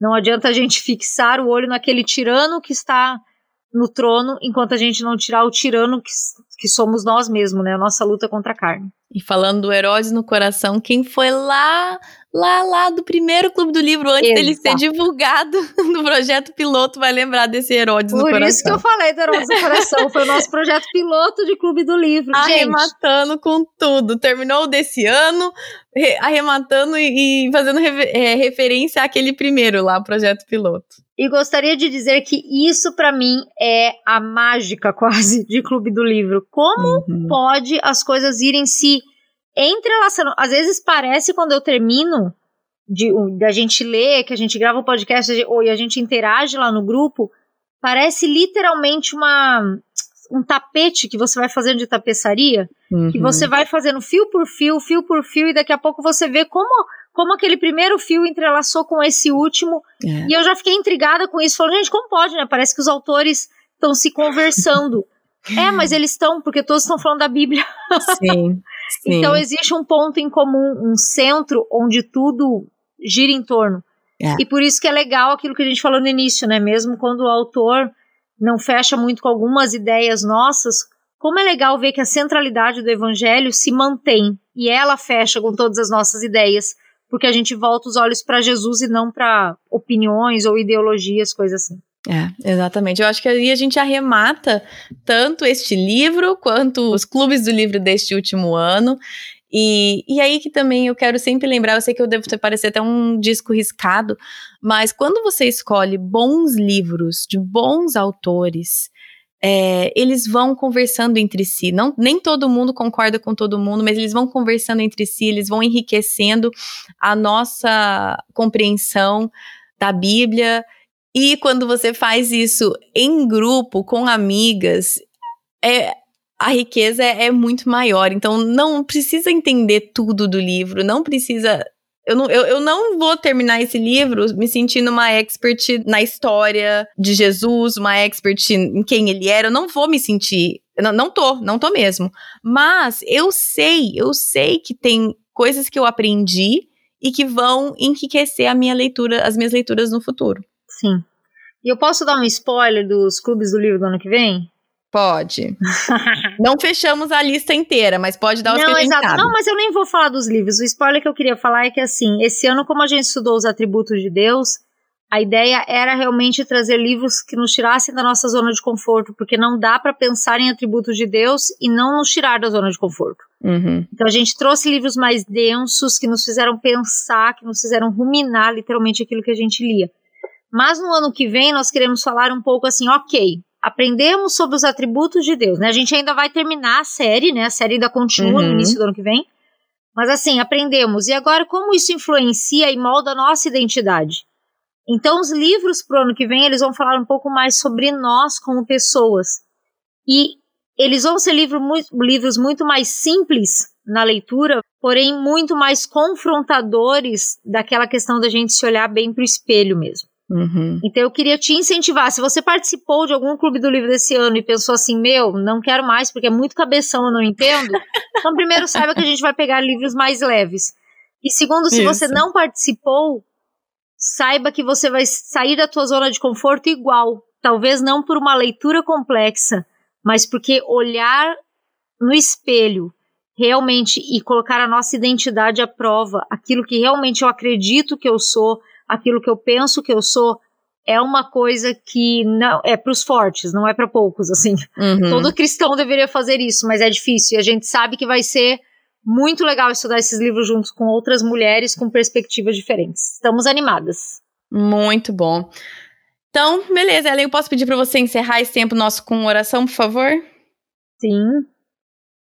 Obrigada, Senhor, por esse episódio que se encerra e que encerra o fim desse ano de 2021. Obrigada pelo teu cuidado, pelo teu mover nas nossas vidas durante esse período. É tão interessante ver como eu e a Kate às vezes se juntam, escolhe os temas dos livros e a gente não sabe muito bem para onde a coisa vai muitas vezes, mas é tão legal ver como o Senhor direciona, como o Senhor escolhe as pessoas que vão participar e como é sempre tão abençoador. Eu te louvo por isso, peço que esse episódio o Senhor trabalhe no coração daqueles que vão ouvir.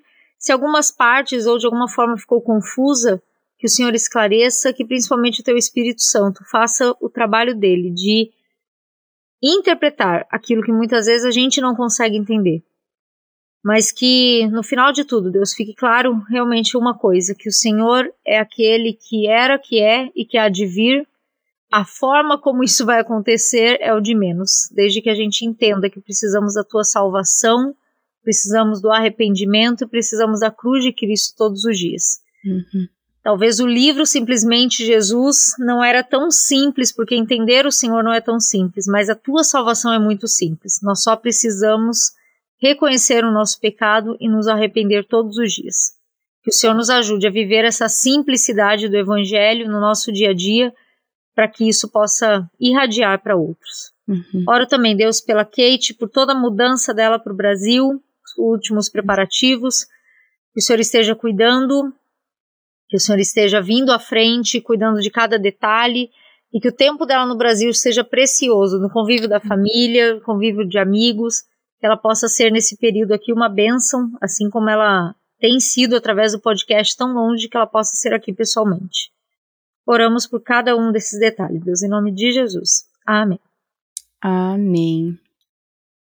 E assim, não só encerramos os clubes do livro desse ano, ou nem, nem só encerramos esse um livro que foi bem desafiador, também encerramos o ano de 2021 do podcast. Este é o último episódio deste ano.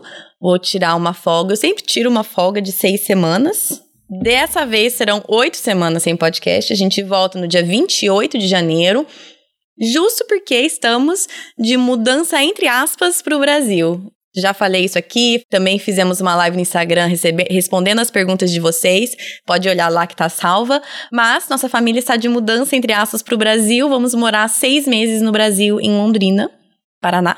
E vamos sair agora, dia 17 de dezembro. Estamos partindo. Já aproveito aqui para pedir e agradecer as orações de vocês. Sei que muitas de vocês já estão orando por a gente nesse processo aqui, que eu agradeço, que são muito necessárias, de todos os detalhes e tudo mais, né? Tem sido é, desafiador é, é, mudar uma família de país por seis meses requer muita muito planejamento, mas graças a Deus as coisas estão se encaixando. Então agradeço a todos vocês que já estão orando pela gente e peço que vocês continuem. Viajamos no dia 17, chegamos no dia 18 em Londrina.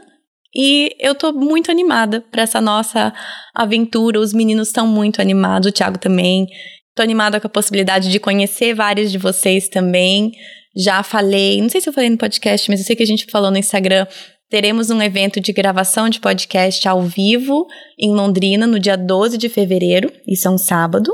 Então, se você é de Londrina ou região ou quer estar tá ali, é, já põe essa data no seu calendário. Mais detalhes virão, mas eu adoraria conhecer vocês que são ali da região nessa data do dia 12.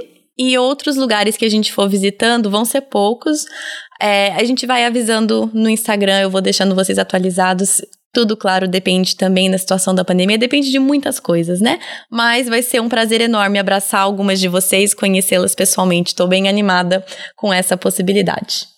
Peço que vocês orem também por mim, pela Ellen, pela Mari. Nós vamos estar planejando esse próximo ano do podcast. Nós vamos terminar, é claro, a série Atributos de Deus, tem várias entrevistas. E nós vamos estar planejando quais são os próximos passos do podcast. E nós precisamos de bastante sabedoria de Deus nesse, nesse momento de planejamento, né?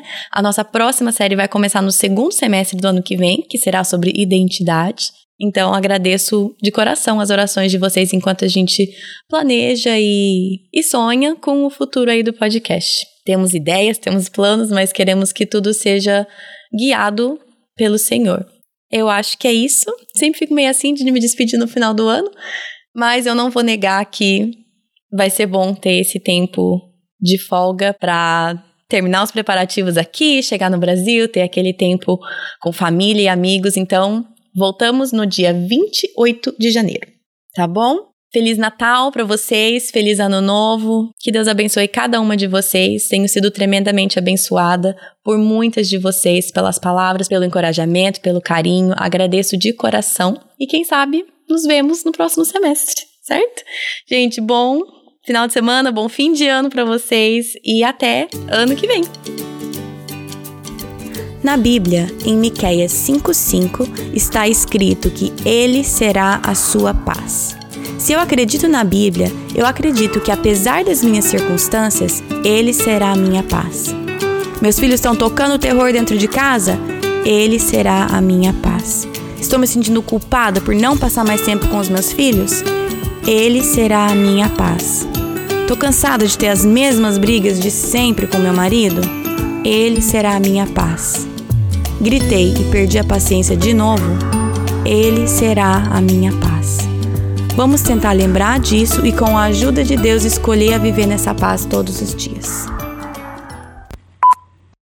Agora eu quero pão de queijo.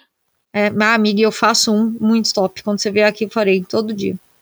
Quero o teu pão de queijo e o café do teu marido. Ah, pronto. Teu marido é daqueles que fica, que fica, como é que fala, ofendido se alguém coloca açúcar no café dele? Não, porque o café que ele prepara, que é esse gourmet, vai até leite condensado. Então, Oi, socorro! É esse mesmo que eu quero.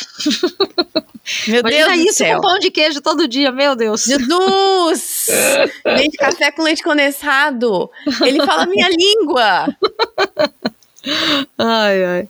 Então tá, vai, pronto. Você vai se dar muito bem com meu marido aqui, amiga. Muito bem. Socorro! Eu tava pensando, gente, se ele, se ele faz um café super chique, geralmente as pessoas acham que é estragar café. Meu marido é desses. É, que acha que é estragar café, colocar açúcar. Eu falei assim, ah, gente, será que eu vou ofender ele colocando açúcar? Mas Jesus, ele coloca leite condensado no café. Uhul! O mais chique dele vai leite condensado. Então é esse que eu quero. Enfim, seguindo. Olha, vou lá. Vou começar a ler de novo, tá? Tá.